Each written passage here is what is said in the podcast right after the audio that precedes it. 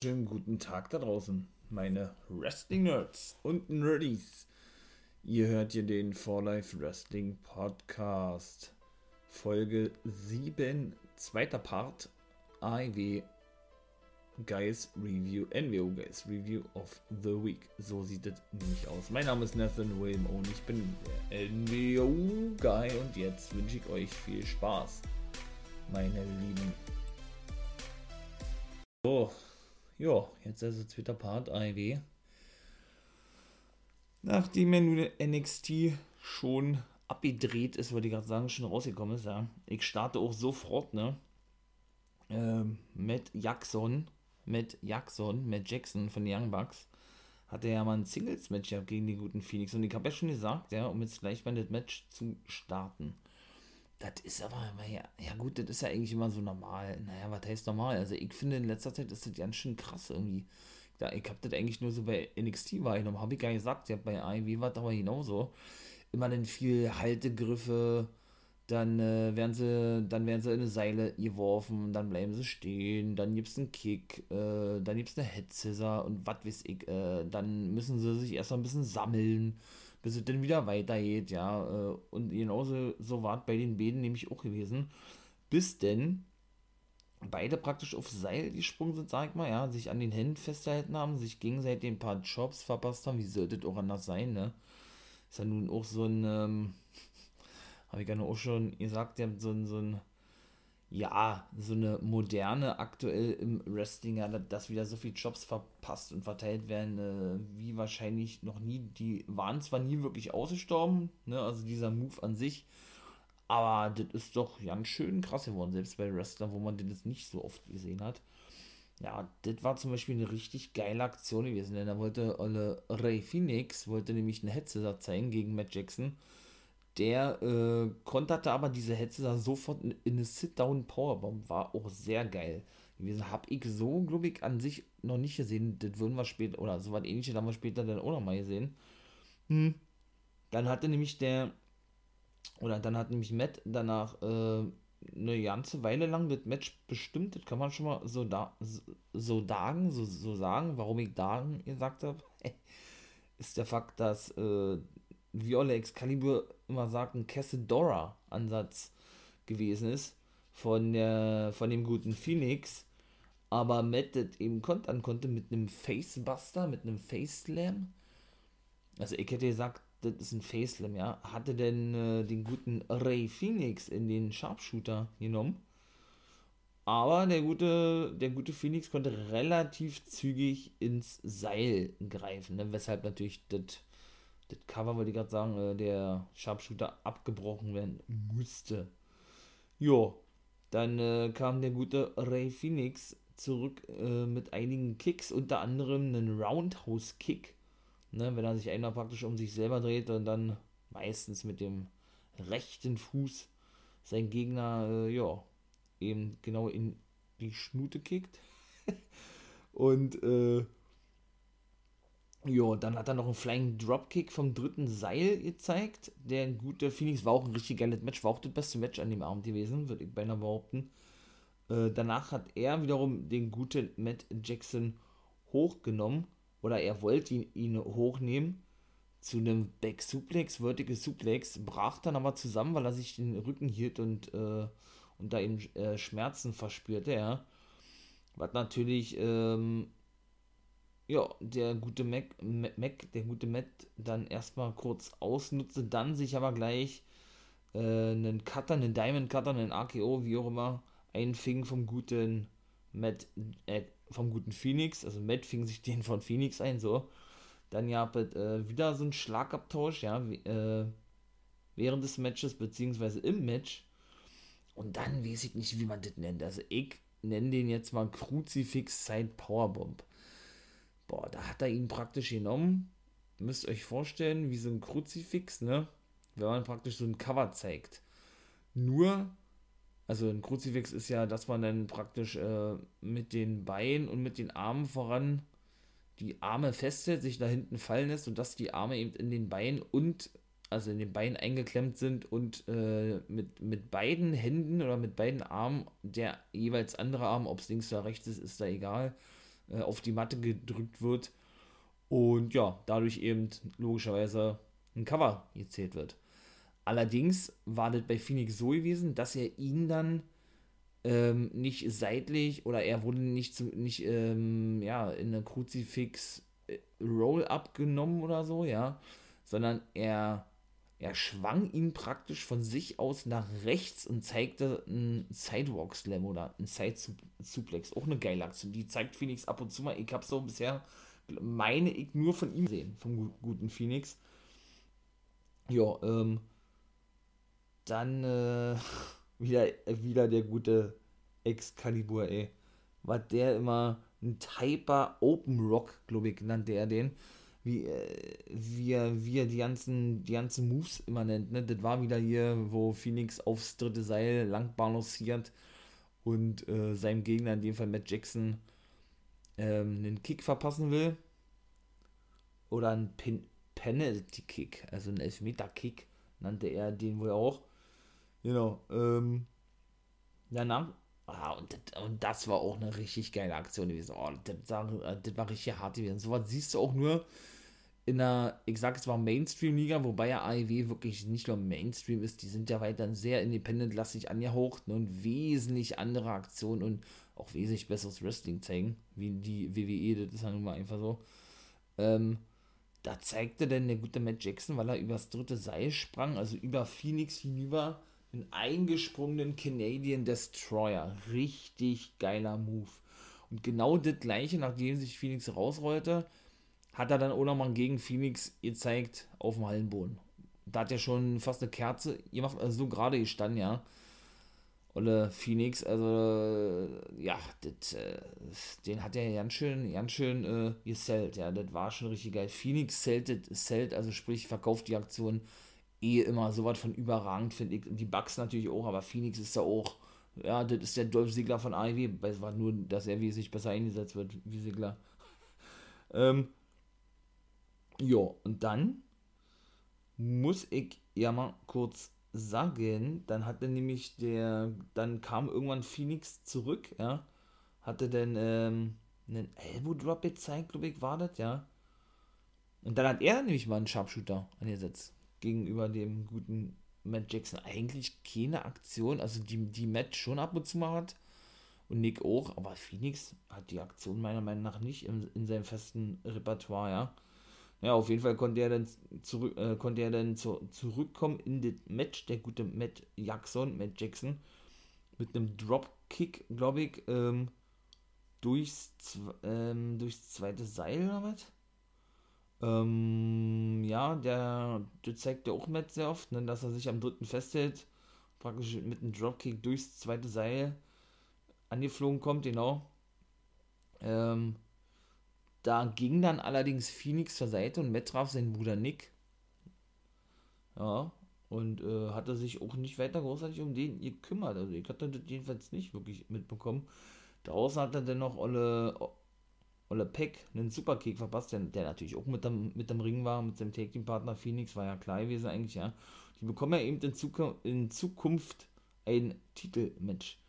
Dann gab es wieder mal so einen Schlagabtausch da wieder hin und her, ja. Die Fans waren natürlich auch geil, die waren richtig mit bei gewesen, ja. Soweit ist natürlich Oberfett, da sind glaube ich 1300 zugelassen aktuell, hatten sie irgendwann gesagt, ja. Ich bin mal gespannt, wie das ist, wenn da wieder richtig reguläre Fans anwesend sein dürfen. Wie viel passen da in diesem Daily, Day, Daily's Place, das, hinein. 28.000, 10.000, 15.000, nein, 28 ist ein bisschen viel, ne? Naja, auf jeden Fall gab es dann wieder da so eine ganze Konterserie. Das gab es auch in jedem Match, das kann ich schon mal gleich vorwegnehmen. Äh, das werde ich dann immer mal wieder nur so beschreiben als reine Konterserie, weil das ist teilweise so viel, das kann man alles ja nicht wiedergeben. Und, ähm, genau, da hatte dann nämlich der gute Matt Matt Hardy, jetzt sagen, der gute Matt Jackson kam dann nämlich wieder mit einem Superkick zu, zurück, ja. Ähm, beim zweiten, beim zweiten allerdings, ähm, wie war der Fehler der Phoenix? Phoenix Ach so, ja, ja, genau, jetzt weiß ich wieder. Er hat den Superkick verpasst. Phoenix äh, lag auf dem Boden, federte dann, praktisch wieder gute Shawn Michaels zurück, ne, indem er den Schwung mitnahm mit seinen Füßen und dann eben äh, nach oben kam und zeigte da so ein, so ein, so ein, an Enzo Giri war das nicht auch ein Dropkick, ja, so ein eingesprungenen Dropkick oder sowas. Also, wie gesagt, auch ein hohes Tempo in diesem Match gewesen, ja. Dann gab es dann noch haufenweise Kicks von beiden, äh, sowohl von Matt als auch von Phoenix, ja. Und schlussendlich konnte, und das kam dann eigentlich sehr überraschend, weil ja diese, diese gesamte Match auch so ein Moves bestand eigentlich, ja, gab es dann äh, den Sit-Down Pile Driver von Phoenix wie aus dem Nichts gegen Matt und, und der konnte ihn wirklich besiegen, ja. Also da bin ich wirklich mal gespannt, wie das da aussehen wird. Das anstehende Take-the-Title-Match, wann immer das auch stattfinden mag. Aber ich äh, bin gespannt. Auf jeden Fall, ja, ich freue mich schon drauf. Auf das Match, weil das wird richtig geil werden. So, dann gab es einen kleinen Rückblick auf äh, Revolution. Ja, genau. Und da war dann, ähm, da saßen dann Kingston und Mox und das ist ja eigentlich genauso ein Ding, ja, kann ich auch schon mal vorwegnehmen. Mox, äh Quatsch, ja doch, Mox und Kingston sollten die so ja ein Titelmatch gegeneinander bestreiten und dann verletzte sich doch dann, das war Mox oder der hat da Covid gehabt, genau. Und die scheinen ja wohl wirklich alte Buddies zu sein irgendwie, ja. Gut, äh, Mox war ja früher auch in der Indie-Szene unterwegs, bevor er zur WWE ging. Und der gute, äh, ja, der gute Kingston, der hatte nämlich, was er dort auch sagte, denn die saßen nämlich beide zusammen, beziehungsweise war Mox, so kam es zumindest vor, ganz schön irgendwie benebelt gewesen, bedeppert gewesen. Der hatte nicht wirklich viel gesagt, mit, sagte mit seiner Sonnenbrille, ja. Ähm, und hatte und hatte dann äh, gesagt, dass sie natürlich logischerweise, wie sollte das anders sein, mit einer wesentlich größeren Explosion gerechnet hatten, ne? Ähm und jetzt ist, jetzt ist was, was nicht so schön ist und ich denke, das, ist keine, keine Storyline, was er da erzählt, das ist schon real. Man hat es gesehen gehabt nach, nach ähm, Revolution, da habe ich ja drei Parts gemacht, ja, war auch wieder ein bisschen zu lang und zu viel gewesen vielleicht, ja ähm, ich schweife dann manchmal sehr gerne ab, wie, wie man mitbekommt, ja. Aber ich hoffe, das ist trotzdem interessant und nicht irgendwie langweilig für, für euch oder so, ja. Ähm, war das nämlich so gewesen, dass Eddie sich ja auf John Moxley rauflegte, ne? Und nachdem er dieses Feuerwerkchen, so, so möchte ich es mal jetzt formulieren, wie ich mal so, so nett sage, so schön sage, ähm, war das ja nun wirklich so gewesen, das war ja gar nichts, ne? Also das war ja so lachhaft gewesen. Und wie gesagt, Kenny soll ja auch Backstage schon richtig angepisst gewesen sein, ne? Er war mit Sicherheit wesentlich, wesentlich mehr Blatt, oder da kann man definitiv von aussehen. Und da habe ich mich doch schon gewundert, da habe ich doch ihr habt in dem Part, warum, also im dritten Part war ja Sting und Darby Allen gegen Ricky Starks und Brian Cage eben in diesem Cineastic-Match, was richtig geil war und der nach, nach sechs Jahren das Comeback vom Stinger bedeutete beziehungsweise eben der Main Event in diesem äh, Barb Wire Deathmatch, glaube ich, nannten sie das, war Explosion, Exploded Death Barb Wire Match, glaube ich, zwischen John Moxley und Kenny Omega eben. Da hatte ich irgendwie seinen dritten Part drüber gesprochen gehabt. Und da hatte ich doch gesagt, dass mich das gewundert hatte, warum Kingston da so lange auf Moxley lag, ja. Und dann kam ja die Offiziellen hatten dann, äh, ja, der, der war auch wie weggetreten gewesen, ja. Hatten auch richtig Mühe gehabt, ihn da runterzukriegen. Und, ähm, ja, und das sah aus, als wenn er da wirklich äh, total benebelt war irgendwie, ja. Ich kann das ja nicht anders sagen. Und das hatte er dann praktisch aufgelöst, ja, Eddie Kingston. Man hatte auch ein bisschen gehört, ich hatte als erstes überlegt gehabt, ob das äh, daher kam, dass, dass er vielleicht schon ein bisschen zu angedudelt ist, ne? Die hat noch ähm, ordentlich Whisky geschlürft gehabt. Oder aber ob das noch irgendwie so eine, so eine Nachwirkung waren von, jetzt kommt das, er hatte nämlich wohl so ähnlich wie es mit Sullivan gewesen ist, eine Panikattacke gehabt. Denn da, denn da hatte er gesagt, ja, die ist zurückzuführen, diese Panikattacke. Der, also sagte Eddie Kingston noch weiter in dieser Promo, um da jetzt mal weiter darauf zu sprechen zu kommen, sagte er, habe er, oder der Auslöser für diese Panikattacke war der gewesen, als er damals in den Knast kam. Ich wusste das, dass Kingston im Knast gewesen ist, dass der früher ganz schön was auf dem Kerbholz gehabt haben soll oder, oder ganz schön Scheiße gebaut hat, ne? Und deshalb ja unter anderem zum Beispiel, wie er in einem Interview sagte, wohl bis heute noch keine Kinder hat wohl irgendwie, weil er eben so ein Spätzünder ist, sozusagen, der ist 39, beziehungsweise hat er noch gesagt, ihr habt in diesem Interview eben mal, dass er teilweise vor der Pleite stand, vor der Insolvenz und wieder bei seiner Mutter einziehen musste, weil er sich, weil er sich nichts mehr leisten konnte, kein Geld hatte, äh, in einer schönen Falle saß, weil es ja finde ich mutig, darüber so offen und ehrlich zu sprechen, muss ich ganz ehrlich sagen. Ja, viele würden sowas gar nicht ansprechen, würden da ein großes Geheimnis draus machen oder wie auch immer. Ja, er setzt sich dahin ganz offen und sagt, was Fakt ist, finde ich geil. Ähm, rechne ich ihm hoch an, ja. Und ja, das spiegelt auch einfach nur den Typen Eddie Kingston irgendwie wieder, ne? Denn ähm, so wie er sich im Wrestling gibt, so ist er ja, ja auch wirklich. Hat er nicht diverse gesagt. Ich glaube auch, dass man das merkt, wenn man authentisch ist, ja. Ja, und das ist bei Eddie eben einfach absolut der Fall. Für mich ja einer der besten am Mikrofon, habe ich ja schon mal gesagt, ja. Ähm, da gibt es nur ganz, ganz wenige, die besser sind. Da muss man natürlich einen Paul Heyman und einen John Cena mitzählen, ganz klar. Und The Rock zähle ich da nicht mit, weil, ja, der ist auch nur noch so eine One-Night-Only-Attraction, wenn überhaupt, ja. Und ein Bully Ray. Den würde ich da auch noch mitziehen. Das sind meine vier absoluten Favorites am, am Mike. Äh, den vier kann meiner Meinung nach keiner das was erreichen. Wenn man von diesen Jungspunden vielleicht aussieht, den die Zukunft gehört, muss man Maxwell Jacob Friedman mitzählen, der auch richtig stark am Mike ist, ja.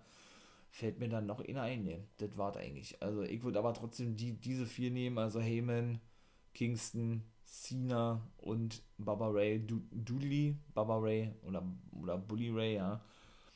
Genau, und das ist dann schon krass, ne, wenn man so eine Story hat von, vom guten Eddie Kingston naja, das war eben der Auslöser gewesen, warum er wohl immer eine Panikattacke be äh, bekommt oder ab und zu eine Panikattacke bekommt und das ist ihm auch egal, ob die anderen ihn jetzt da dafür auslachen oder so, hat er gesagt, weil er eben damals in den Knast gekommen ist und das für ihn so schlimm gewesen ist. So ähnlich war er, wie gesagt, mit Lars Sullivan auch schon mal gewesen, ne? Er hat ja auch ständig Panikattacken gehabt, weshalb ja ein großer Push ihm verwehrt blieb und er nie wirklich auftreten konnte und schlussendlich ja auch entlassen wurde jetzt. Aber das hat natürlich nicht nur damit zu tun gehabt, das hat ja auch damit zu tun, dass er sich ja, dass er sich ja auch so viele, das waren ja schon keine Fauxpas mehr gewesen, sondern sich generell ja so viel, so viel, äh, so viel Fehltritte leistete, ja, dass eine Entlassung eigentlich äh, unüberwindbar gewesen ist oder unumgänglich gewesen ist, ja.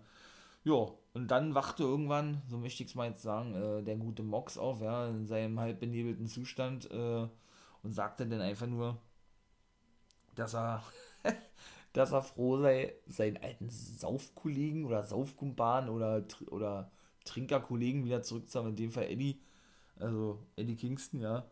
Und äh, wie hat er noch gesagt zu der Explosion, wenn man eine Waffe benutzen möchte oder eine Waffe einsetzt, dann sollte sie auch funktionieren oder irgendwie sowas. Ja, und dann war das eigentlich äh, vorbei gewesen, ne? Ja, dann, äh, dann, Danny Danny, dann war es Zeit gewesen für ja, für das zweite, für das zweite Match des Abends. Und das war gewesen der gute Cody Rhodes vs. Penta El Zero oder Sierra, Sierra Madre Sierra M. Ja, äh, der Jute, der Jute Cody. Ach Quatsch, was erzählt denn? Der ist doch ja nicht angetreten gegen Penta. Der kam dann nämlich raus oder saß irgendwie am Kommentatorenpult, tauchte auf immer auf mit Olle, wie heißt er? Alex Abrahantis, I Speak Spanglish, ne, von BTE. Ach, Cody Rhodes hat doch binnen von einer Minute oder was gegen den Schüler von Gangrel, äh, Seth Gargis, ja, hört sich fast hinaus an, war, gewonnen. Ähm, ja, und da sollte er dann mit, mit, ne, mit einem Running, oder er zeigt den Running Power Slam und im Figure vor Leg Lock, Leg Lock hat er den Uffi ihm gehabt. Und Schiavoni wollte dann mal wissen zu der Schulterverletzung, sagt, ah, die Schulterverletzung, ja, Schulterverletzung, so und so. Und dann kam auf einmal Penta dann eben draus, wie gesagt, und äh, äh, Olle Alex Abrahantes sollte als ein Dolmetscher fungieren. Und sagte dann lediglich, ey, äh, ich bin ja tausendmal besser, als du es je sein wirst, oder als du, äh, als du es gerade bist, oder so was, ja hat er eben noch ähm, gesagt, ja, zu Olle, zu Olle Cody, dass er sich doch gerne als Prinz des Professional Wrestling bezeichnet. So oft hat er das noch ja nicht gemacht, meine Olle Cody. Und wenn das, wenn das so sei, dann sei er ähm, was das Lucha Libre angeht, also in Mexiko der Lord des Lucha Libres. Also er ist natürlich höher gestellt wie Cody, ne? Und dann äh, hat er kurz auf Englisch gequatscht gehabt, aber trotzdem übersetzte er dann schlussendlich den letzten Satz dann auch nochmal der gute Alex Abrahantis und sagte, dass er doch zufrieden sein solle, also Cody, so sagte es Penta, dass Penta ihm nicht die Schulter auskugelte oder die Schulter brach, den Arm brach, wie auch immer, denn ansonsten hätte er sein neugeborenes Kind oder seine neugeborene Tochter nicht einmal hochnehmen oder hochheben können. Aber ist, äh, ist der jetzt schon Vater geworden? Nein, oder? Der meinte mit Sicherheit, wenn die Tochter denn geboren ist, ja. Und äh, ja, der flippte natürlich voll aus, rannte dann zu Penta, dann prügelten die sie kurz und kamen gefühlt alle Offizielle und alle Wrestler von AEW Dark überwiegend, ne, die ja immer um den, um den Ring herumstehen als, als, äh, als Zuschauer, die auch ordentlich Stimmung machen und äh, ja, und trennten die Bilder denn, ja. Und dann kam auch was Lustiges, da waren dann Chucky T, also Chuck Taylor und Orange Cassidy, in der Spielhalle gewesen. Auf jeden Fall standen da überall Automaten, ja. Orange saß natürlich äh, auf so einen Sitz, während, also, und spielte dann ein bisschen was, ne? Oder wollte da zumindest, wurde dann darauf hingewiesen, dass du da noch ein paar, ein paar äh, Coins drin stecken musst, wie hatte Chucky gesagt hat und sagte, oder forderte dann wohl noch ein Match gegen Miro und Dings und wenn sie verlieren, dann werde er für immer der Butler von Miro sein und Orange ergänzte dann nur, ey, ähm, wir können es ja so machen, dass wir Automaten um den Ring drumherum, äh, dass wir Automaten um den Ring drumherum äh, hinstellen, beziehungsweise aufbauen, aufstellen von Arcade, ne, die bekannten Automaten. Und dann, ähm, ja, das allerdings damit zu tun hat, also entweder, ja, habe ich's, ich hab's nicht verstanden oder ähm, ich weiß den Zusammenhang jetzt nicht, ja. Und dann könnten wir dann könnten wir die Köpfe von, von Miro und von und von äh, na, und von Kip dort praktisch mit oder dort reinpacken und die aufstellen und sie brechen. Hm. Also, ja, das war's. Ne? Nun gut, auf jeden Fall. Ja, hab dann, äh, ja, hab dann eben den, ähm, den, den, kleine Interview mit dem Stinger, ne?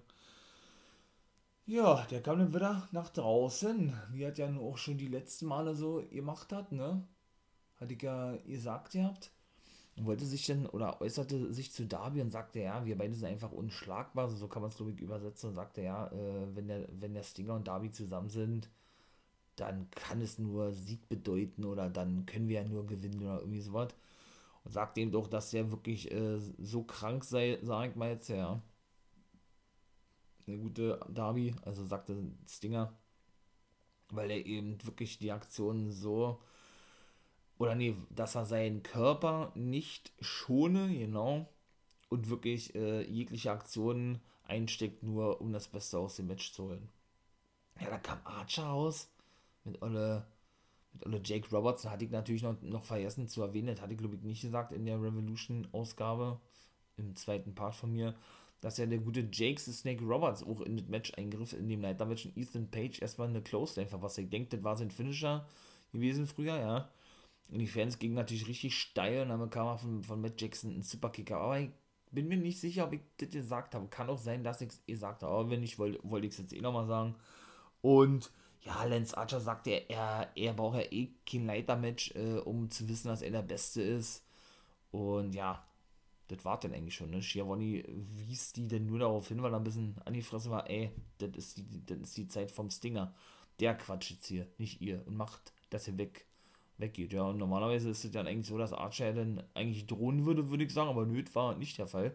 Ganz im Gegenteil, die verschwanden Stinger relativ zügig hinterher das war's, ja. Ich hatte so das Gefühl, als wenn er, wenn er den dann irgendwie ähm, zur Rede stellen wollte oder irgendwie so, hatten sie aber nichts mehr gezeigt. Aber sieht ja wohl danach aus, dass die beiden dann wohl ein Match haben werden, wa? weil warum sollte Archer den Stinger unterbrechen?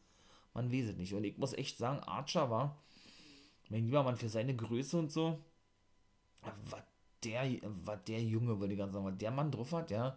Und wie der, wie der generell nicht nur gebuckten eingesetzt wird, sondern auch generell, wie der sich wrestlerisch weiterentwickelt hat in den letzten Jahren, ja, schon krass, ey. Ist ja eigentlich auch ein TNA Original, ne? Der gute Lance Archer. Hm.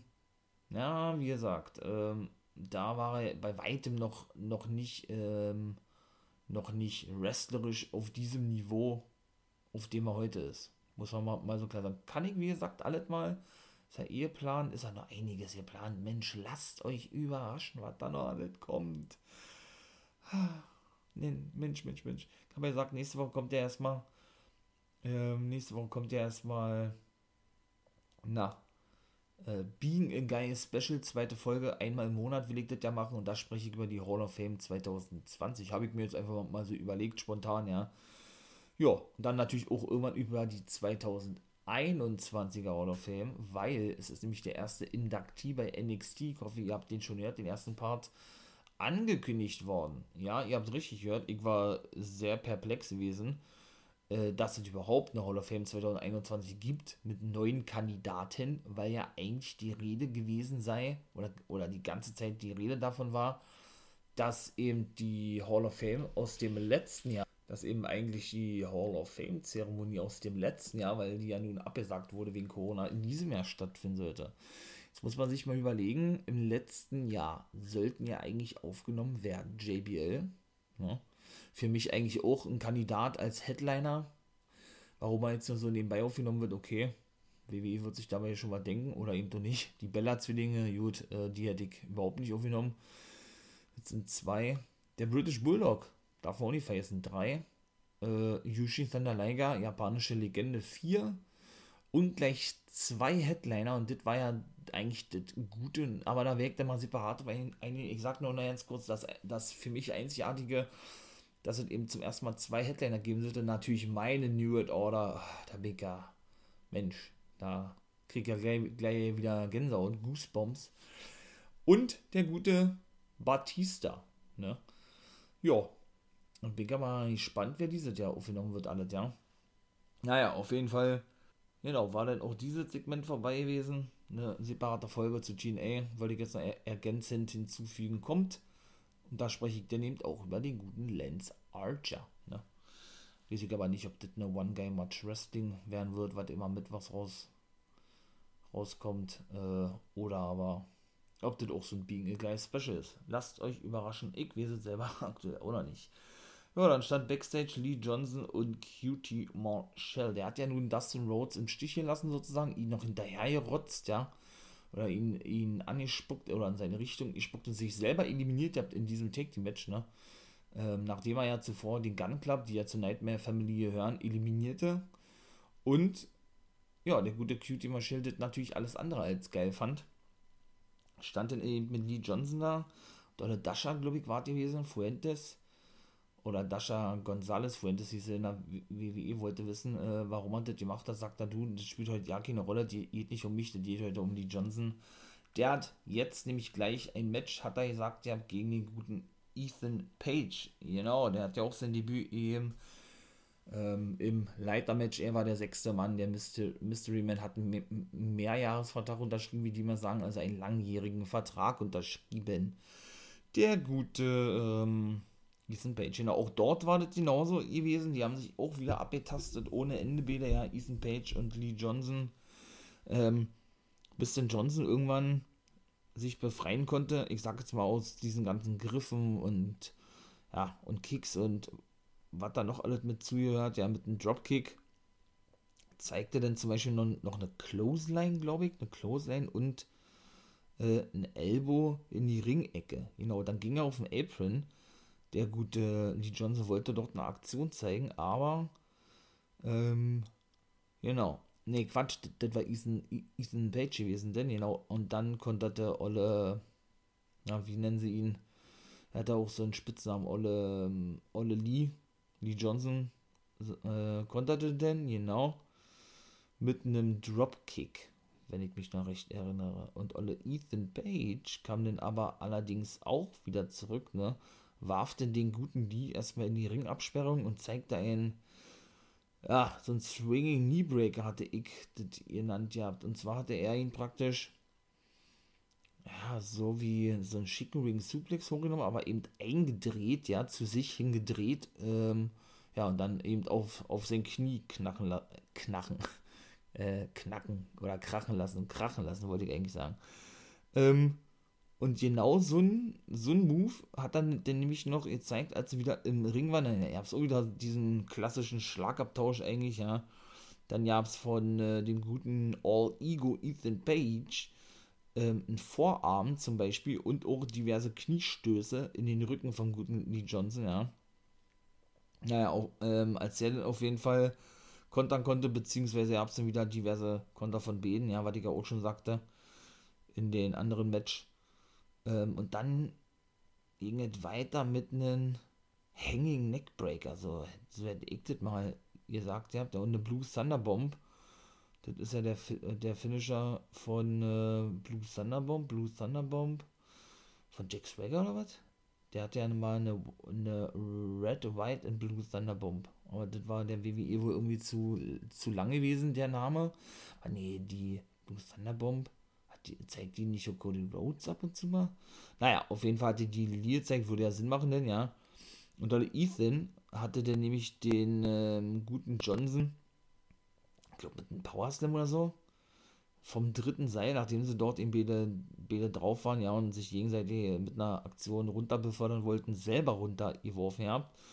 Und zeigte dann schlussendlich noch einen Diamond Cutter, glaube ich, oder ein AKO, ja. Das, das ähm, reicht aber nur bis zwei. Dann ähm, hat da Olle Johnson so ja aufs dritte Seil gesetzt, ja. Ähm, ja. Dann ähm, konterte Olle, konterte Olle, Olle Lee Johnson und hatte sich dann das Bein gehalten, weil er irgendwie, irgendwie falsch aufgekommen ist oder was? Und Page hatte dann trotzdem nach trotzdem der Referee erstmal schaute, ey, ist mit dir alles in Ordnung sozusagen, ja, mit dem guten Lee Johnson hat, hat er trotzdem ihn erstmal, ich sag jetzt mal, ein Big Boot verpasst, ja. Und ähm, ja, hatte sich dann erstmal rausgerollt, ja, der gute Lee Johnson. Aber der gute All Ego hatte ihn dann relativ zügig wieder in den Ring reingerollt, ne? Und hatte denn, wie sie gesagt hat, ein Page Edge? Ne, ein Egos Edge. Also sprich nicht ein Razors Edge, ist aber genau der gleiche Move, nur er, er, er nannte den Egos Edge gezeigt und dann hat er die Johnson besiegen können. Ein Egos Edge praktisch, äh, müsst ihr euch vorstellen, wie eine Powerbomb, ne? Dann äh, nur, dass er den dann nicht nach vorne wirft, sondern er hält ihn dann praktisch mit seinen Händen unter den Armen, also ja, hält den Gegner unter den Arm und schmeißt ihn praktisch über sich hinüber. Das war ja der Finishing Move oder der Finisher von Razor Ramon gewesen, vom guten Scott Hall. Nur dass der ja praktisch noch mitgelaufen ist und ihn vor sich geworfen hat. Und Page hat ist stehen geblieben und hat ihn lediglich nur über sich geworfen. Und genau so wiederum nur eingedreht. Also den wirft er dann praktisch äh, ja, wie so ein kleinen Propeller. Das ist der Finishing Move von James Storm, der Eye of the Storm. Genau.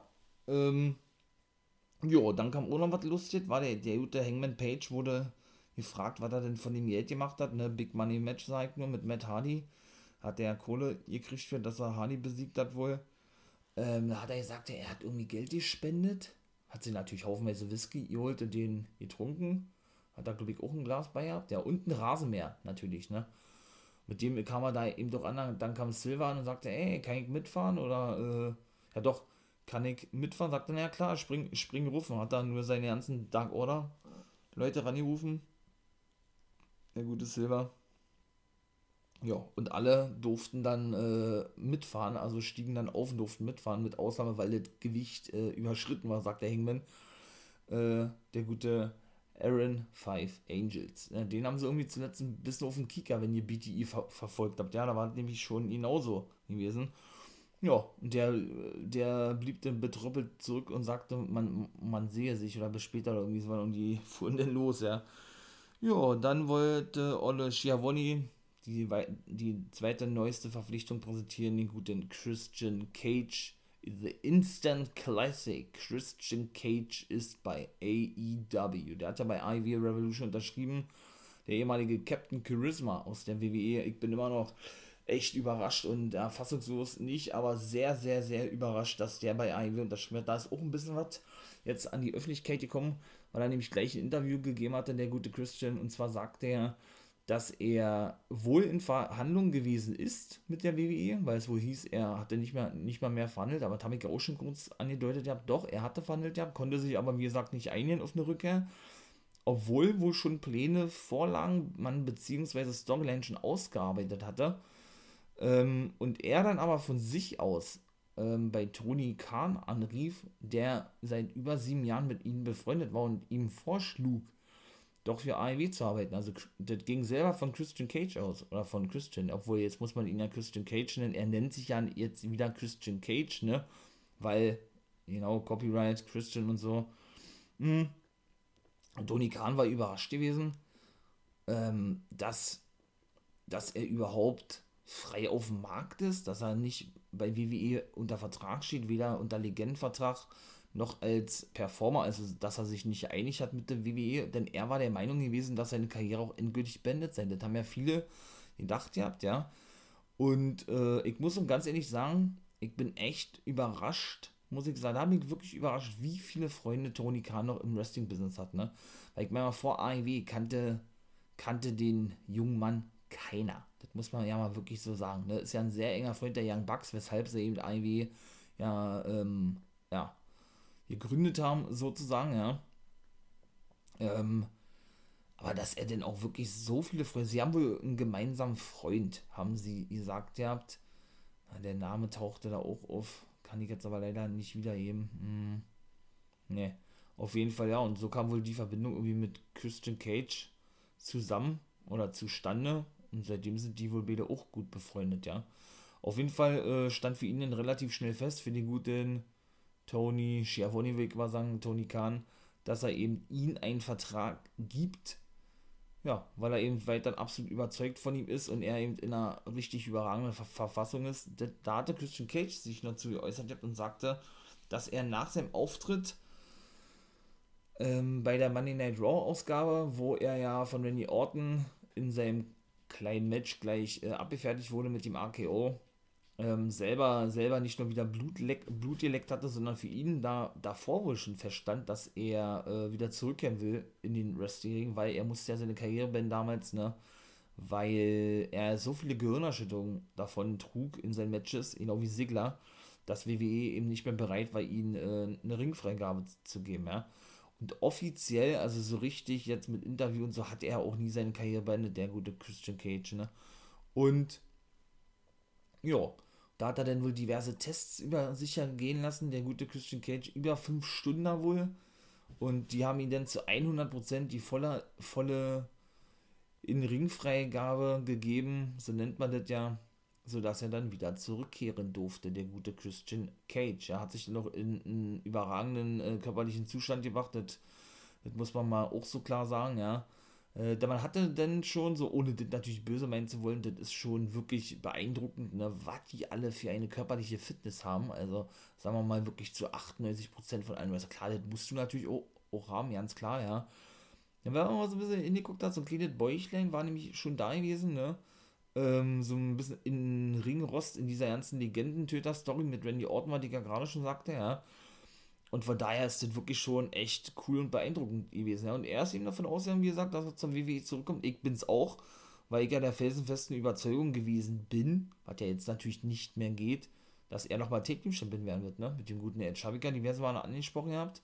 Mal gucken. Also, das wird natürlich jetzt, äh, das wird natürlich jetzt erstmal nicht mehr möglich sein, oder das wird auch sein letzter Run sein bei Ivy, hat er auch gesagt, genau wie der gute Big Show oder Paul Wright, der ist jetzt unter dem bürgerlichen Namen bei Ivy unterwegs.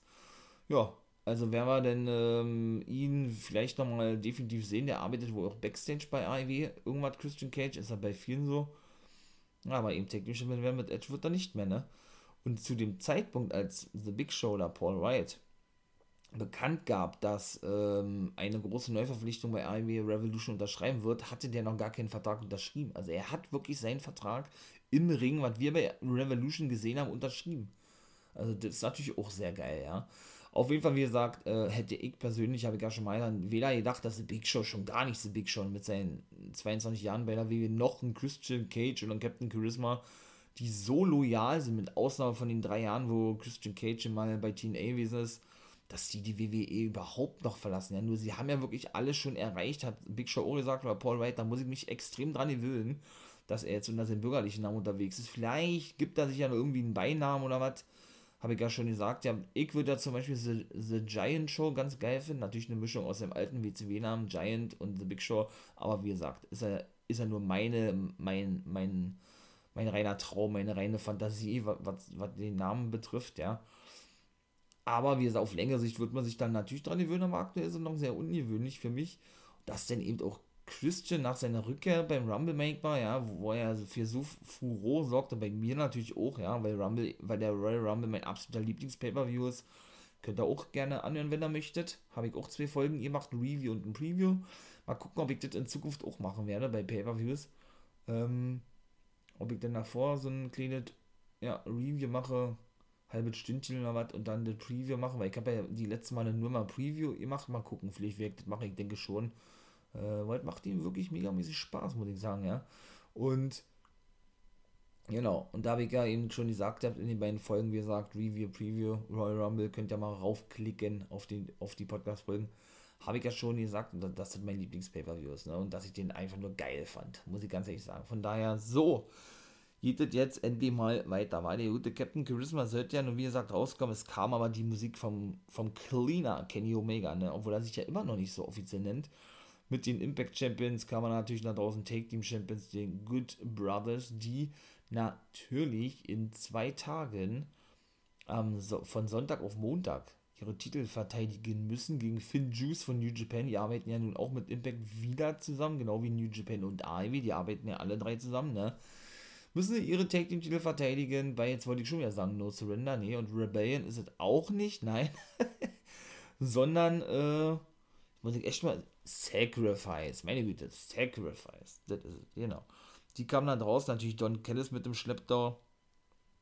Der hatte sich dann gleich das Mic genommen ne, und sagte dann, ja, da, also ließ es denn eigentlich schon offen, ob das so geplant gewesen ist mit dem Feuerwerk, ne? Sondern sagte lediglich, ja, unser Plan ist aufgegangen, äh, das war genauso gewesen, wie wir uns das vorgestellt hatten und so weiter und so fort. Ja, und Kenny war da aber ein bisschen anderer Meinung gewesen. Das hatte man schon gesehen gehabt, ja. Und hatte dann nämlich, äh, nee, und Kellis hatte, hatte dann neu gesagt, die Hauptsache ist doch, dass Kenny seinen Titel verteidigen konnte. Und, wie war das noch? Und, äh, dass das Momentum oder der, oder, ähm, ja, das Momentum vom Held Eddie Kingston zerstört wurde oder der, oder der heroische Moment oder wie man das auch formulieren möchte, ja, weil der sich ja nun, wie gerade sagte, auf Moxley schützend legte, ne. Ja, dann kam Omega zu sprechen eben darauf, dass, dass er nicht gedacht hatte, dass Eddie Kingston rauskommt, Mox schützen möchte oder saved sozusagen, wie man das, ja sagt, ja. Und, oder sein, hat er gesagt, sein Kind, äh, sein Freund aus Kindheitstagen oder sein Kindheits, Kindheit, äh, Kindheitstagen, ja doch, Freund aus Kindheitstagen, hört sich am besten an, ne? Dass der eben rauskommt und ihn saved, sozusagen, ne?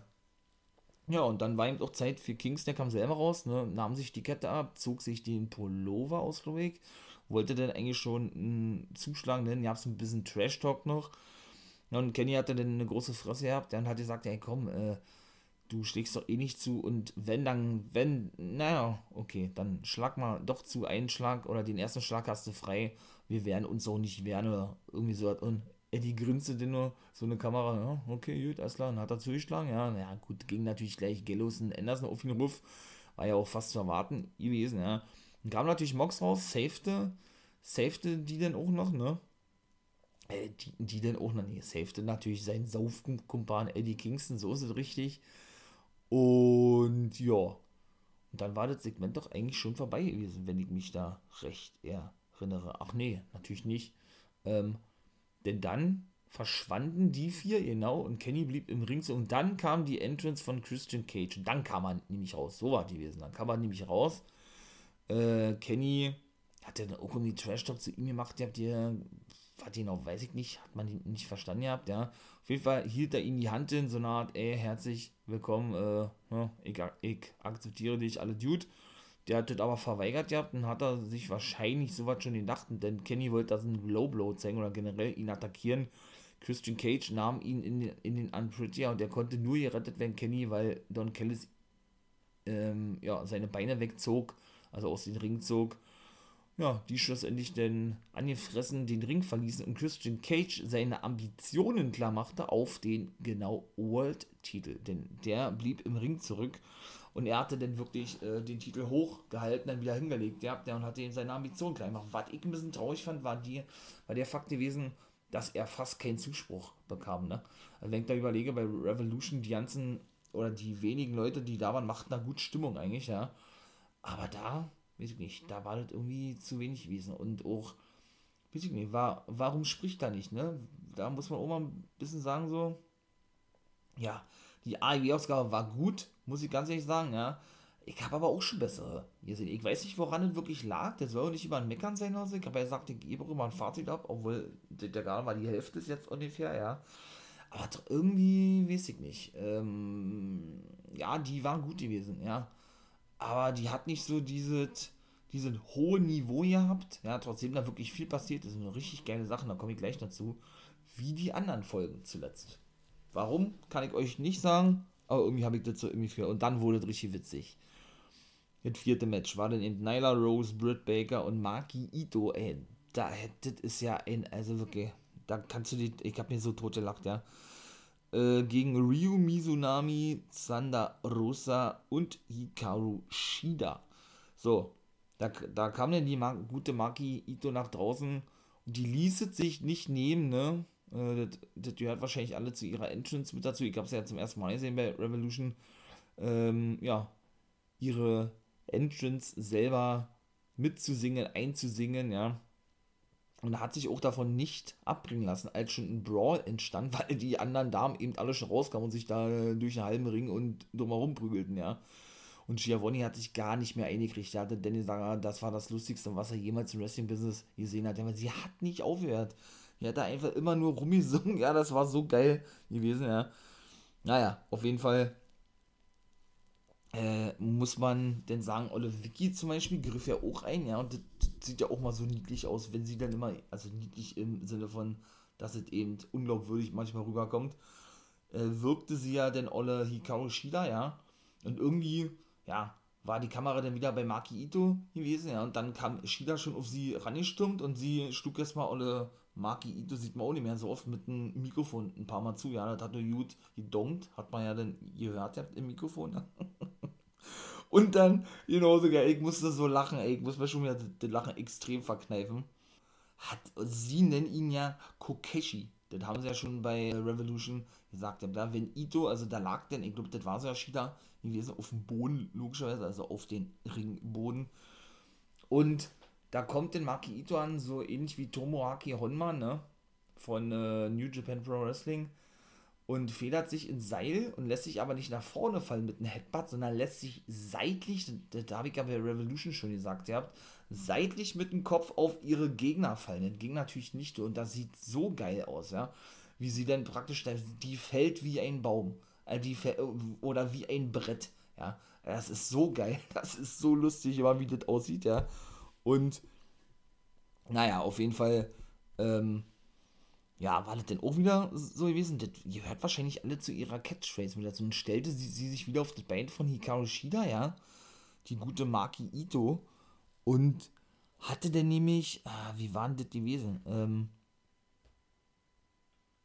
ja, auf jeden Fall wurde sie in aus dem Ring geworfen. Das kann ich. Ach nee, sie hatte denn die Mittelfinger gezeigt. Da hat sie, glaube ich, bei Revolution auch immer. Also auf den Bein gestellt und die Mittelfinger gezeigt. So ist aus dem Ring geworfen worden. So war es gewesen. Schlussendlich konnte sich dann Ryu Mizunami, glaube ich, einwechseln. Ja, die zeigte dann wieder ihre ganze Jobserie und das ist auch sehr ähnlich oder ist genau gleich wie mit Satoshi Kojima auch von New. Da habe ich gar nicht gefragt, ob die eine Schülerin ist von dem.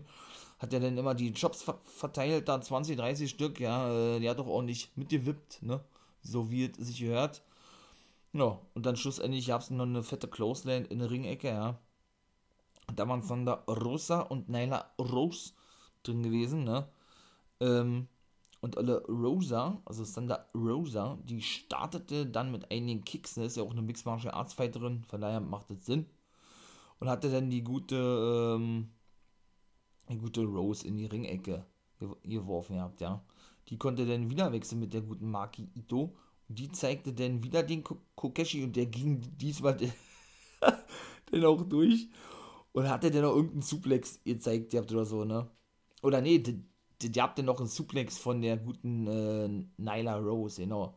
So, dann kam endlich mal Britt Bakerin, ne? Die hatte sich ja bisher gut rausgehalten gehabt, eigentlich. Ähm, und ja, prügelte dann mit Santa Rosa, ne? die haben ja nun nächste Woche auch ein Match beim St. Patrick's Day und haben wirklich schon eine längere Fehde wieder, ja. Und da, wie war das denn? Da hatte denn, glaube ich, äh, na gut, es kam generell sehr, sehr oft vor, dass generell sehr, sehr viele Wechsel gewesen sind, ne? Muss man mal auch mit dazu sagen. Dann war zum Beispiel, glaube ich, wieder Rose drin gewesen, die zeigte, oder zwischen den drei äh, herrschte, ähm, herrschte wirklich ein reger Wechsel immer zwischen Ito, Rose und Baker. Und ja, die wurde dann ähm, im Ring weiter bearbeitet. Dann war wieder Olle Rose drin, zeigte eine Powerbomb gegen Rose, glaube ich, war unten. Und sie konnte dann allerdings mit einem Bulldog, hätte ich beinahe gesagt. Der Mizunami kam, kam ohne Rin, plättete wirklich alle, zeigte den Spear gegen Rose, wohlmerkt, ne? Dann gab es gleichzeitig einen Baseball-Dropkick gegen Hikaru Shida. Ne, Quatsch, von Hikaru Shida gegen eben Rose, also außerhalb des Rings oder unter, unter dem dritten Seil durch. Und dann, äh, ja, bearbeiteten alle drei die gute Britt Baker in der Ecke. Und das ging eigentlich nicht so wirklich durch. Sie wollten die praktisch zwischen dem zweiten und dritten Ringseil klemmen oder was? Oder zwischen dem zweiten Seil. Naja, auf jeden Fall gab es äh, dann einen Snap Suplex gegen Baker. Allerdings hatten sie mit einer Gegnerin gezeigt. Ich glaube, ja, das kann ja nur Maki, Maki Ito gewesen sein, ja. Äh, das Cover ging dann nur bis zwei und dann dann gab es wiederum ein Headbutt von der Maki Ito. Ah nee, Kokeshi, ey, da sag ich nur. Und Shida äh, hatte dann zum Beispiel eine Clothesline ausgepackt, ne? Genau. Und, ne Quatsch, die Clothesline die Close Lane äh, gab es von Mizunami gegen, gegen Maki Ito. So, die, die war wirklich sehr, sehr lange drin gewesen. Maya Rose wollte denn ihre Powerbomb, wollte denn ihr eine Powerbomb verpassen. Aber ähm, dann gab es eher einen Shotgun Dropkick äh, von, ich, glaub, ich glaube, Ny äh, Nyla Rose, von Alessandra Rose da war gewesen. Dann ein Elbow in die Ecke auch noch und ähm, ja, dann gab es ein Cancun to, weiß ich nicht, hatte Excalibur wieder da seine, seine geilen Wörter ausgepackt, ja. Äh, der war so eine, ja, so eine Schraube eingedreht, eigentlich, ne? Ähm, genau. Auf alle Gegnerinnen von der guten Sanda Rosa. Die gute Vicky griff dann nochmal ein, indem sie nämlich die Beine von, von Maki Ito Ne, Quatsch, indem sie die Beine wegzog von Santa Rosa. Und Ito zeigte dann nämlich einen eingesprungenen Swinging DDT. So ist es richtig. Und Reba wollte auch noch eingreifen mit der Krücke, wurde aber runtergestoßen von Santa Rosa. Und ähm, da hatte sie dann praktisch so eine, oh, das sah böse aus, weil die kam richtig auf den Kopf auf. Das war auch der Sieg gewesen denn für die Faces. Hatte denn so ein Swinging Face Buster, Face Brain Buster, Face Slam gezeigt, Face Slam Brain Buster, wie man das nennen möchte, ja.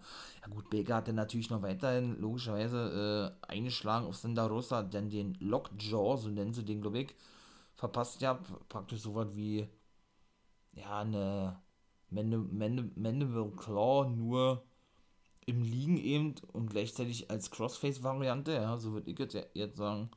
Jo, und äh, Vicky hat dann auch wieder zugeschlagen und Reba ebenso, ne? Und dann äh, war es eigentlich auch vorbei gewesen. Und dann Hardy hat zwei neue Schützlinge, der hat gesagt, er musste eine Business-Entscheidung treffen, weil er, weil er sich kurz mit, mit, mit einer Private Party unterhalten hat und das sind Butcher and the Blade. Und das ist zum Beispiel auch so ein Ding, ich habe gar nicht mitbekommen, haben die sich getrennt von Kingston oder was, da gibt ja eigentlich gar keinen Sinn, ne? Also das ist ja eigentlich voll hohl. Naja, auf jeden Fall war denn Zeit für Darby Allen, der seinen Titel verteidigen musste gegen Scorpio Sky. Ne? Auch da war das wieder so, die tasteten sich da ab, dann hat er ihn in den Hammerlock genommen, also Olle, Olle ähm, Darby Allen hat er sich natürlich wieder diverse Male ausgekommen und dann schien es so, als wenn sich Darby verletzt hat, wo er sich denn über was sich dann über ähm, Dings abrollte, über Scorpio Sky. Mhm. Der zeigte wiederum einen Uppercut in die Ringecke und äh, ja, einen Side-Knee-Breaker, hätte ich beinahe gesagt. Und ebenso hat er dann noch, jetzt zeigt er, äh, ja, so eine, so eine Stretch-Variante. Komme ich jetzt auch nicht auf die Namen, ja. Auf jeden Fall konnte dann Sky so eine Whip-In zeigen gegen den guten Darby Allen. Der krachte so in, ja, äh, in die Ecke rein, ja, dass er dann gleich wieder zurückfederte und erstmal eine Runde liegen blieb. Äh, dann gab es einen Side Russian Leg Sweep, glaube ich, einen Butterfly Stretch, so habe ich das jetzt mal gesagt habt, ja, einen Sleeper holt und, und das waren alle Aktionen, die gleich hintereinander gereiht waren und ein Abdominal Stretch. Das waren dann drei Aufgabengriffe hintereinander gewesen, die Scorpius gleich anbrachte. Darby konnte das allerdings auch auskontern mit einem Einroller, der aber nur bis zwei ging. Oder das Cover denn nur bis zwei ging. Und dann hatte der eine rechte ausgepackt, Scorpius Sky, ja. Ja, richtig, ihr knallt. Der Darby äh, war dann natürlich erstmal kurz ausgenockt, ja. Der kam dann aber zurück mit so einem eingesprungenen Stunner, ne, indem er sich dann über seinen Gegner praktisch abrollt oder rüberfallen lässt. Hat er noch eine German Suplex-Serie Nee, nee, Quatsch, hat er noch ähm, ähm, ein Code Red hat er noch gezeigt, so richtig. Und dann gab es einen Kick gegen Darby Allen und das war nämlich Scorpio Sky gewesen. Der hatte nämlich, äh, der hatte dann nämlich, ähm, na, eine German Suplex Serie gezeigt und der dritte, den dritten hat er dann in der Ecke gezeigt, also gegen den Turnbuckle und da ging er erst bestimmt mit dem Nacken voran und Darby Allen, ey, das hat bestimmt auch getan. Ja, Ellen hatte dann den guten Scorpio Sky auf den Apron geworfen gehabt. Und äh, dann kam er wiederum angestimmt und das war eine geile Aktion. Das ist das, was ich vorhin sagte, mit diesen Auskonter von Matt Jackson von der Headsetter in Sit-Down Powerbomb. Habe ich so noch, noch nicht gesehen, was ich jetzt sage. Oder was ich dort sah. Da kam dann nämlich der gute Darby Allen angesprungen und wollte den Topi zeigen und da hat er denn, aber nee, stimmt, das habe ich doch schon mal bei Orten gesehen. Das war aber nicht außerhalb des Rings, das war im Ring und zeigt dann praktisch ein RKO, der gute Scorpio Sky, ja. Und da, das ist ja zum Beispiel auch so ein Timing-Ding, ne? Wenn, wenn, wenn du den zu spät ziehst, dann kommt es unglaubwürdig rüber oder kannst ihn verletzen, ja. Oder wenn du zu, zu früh, ja gut, dann ist es eigentlich genauso, ja. Von daher war, war das schon ganz geil gewesen eigentlich, ja. Naja, auf jeden Fall hat er denn einen Inside-Hook, glaube ich, in The Brainbuster gezeigt. so nannte den wieder Scorpius Was der da auch für Begriffe auspackt, ey.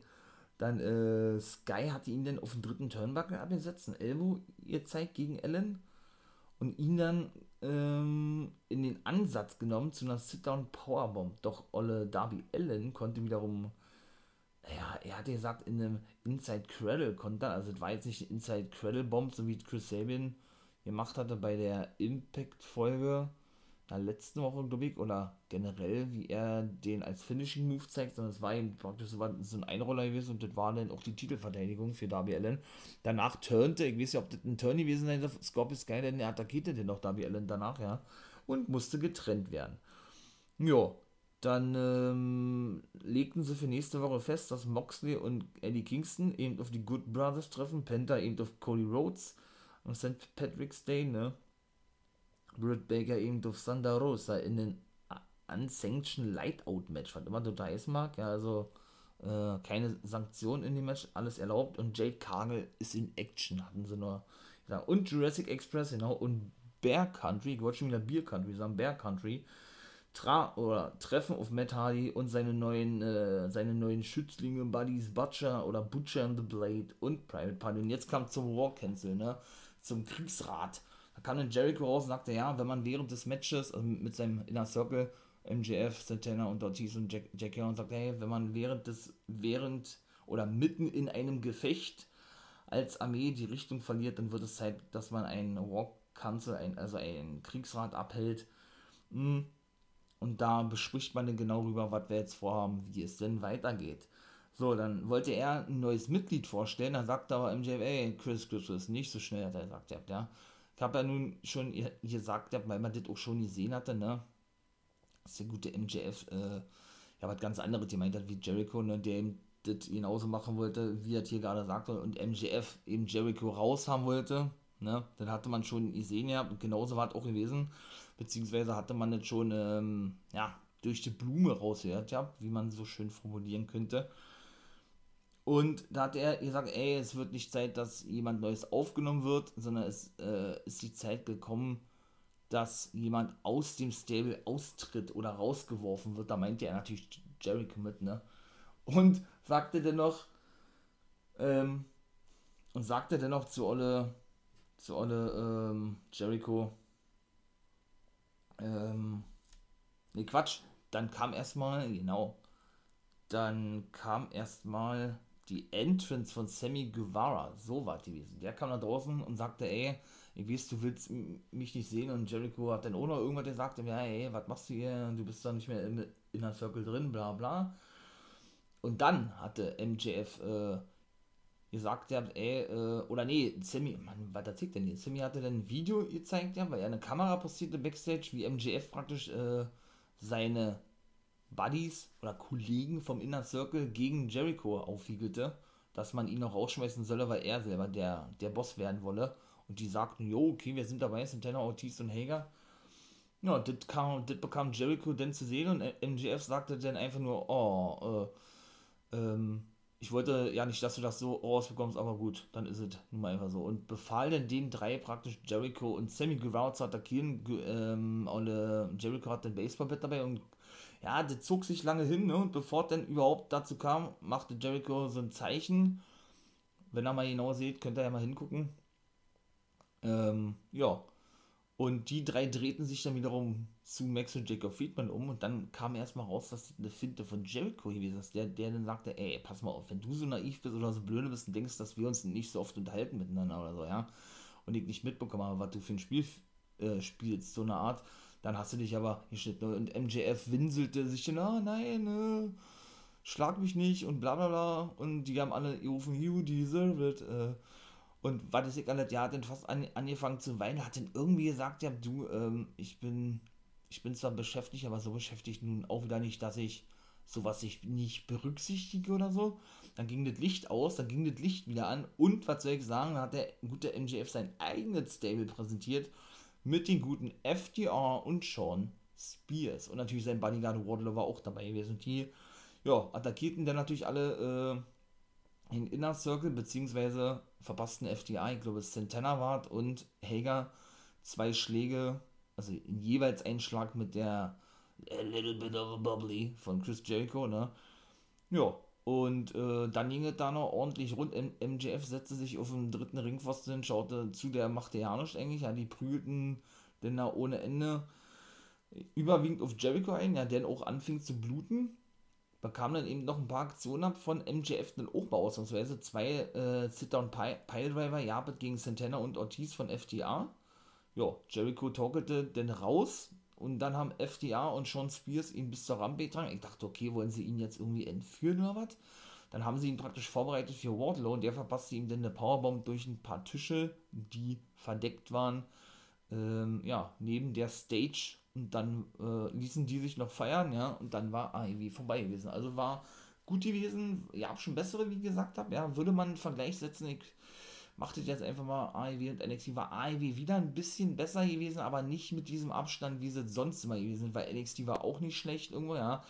Aber dann auf längere Sicht kommt, kommt eben äh, NXT bis jetzt jedenfalls oder eben nicht mehr oder eben noch gar nicht an AEWs normale Sendung Dynamite heran. Das muss man meiner Meinung nach auch so klar sagen. So, mein Lieben.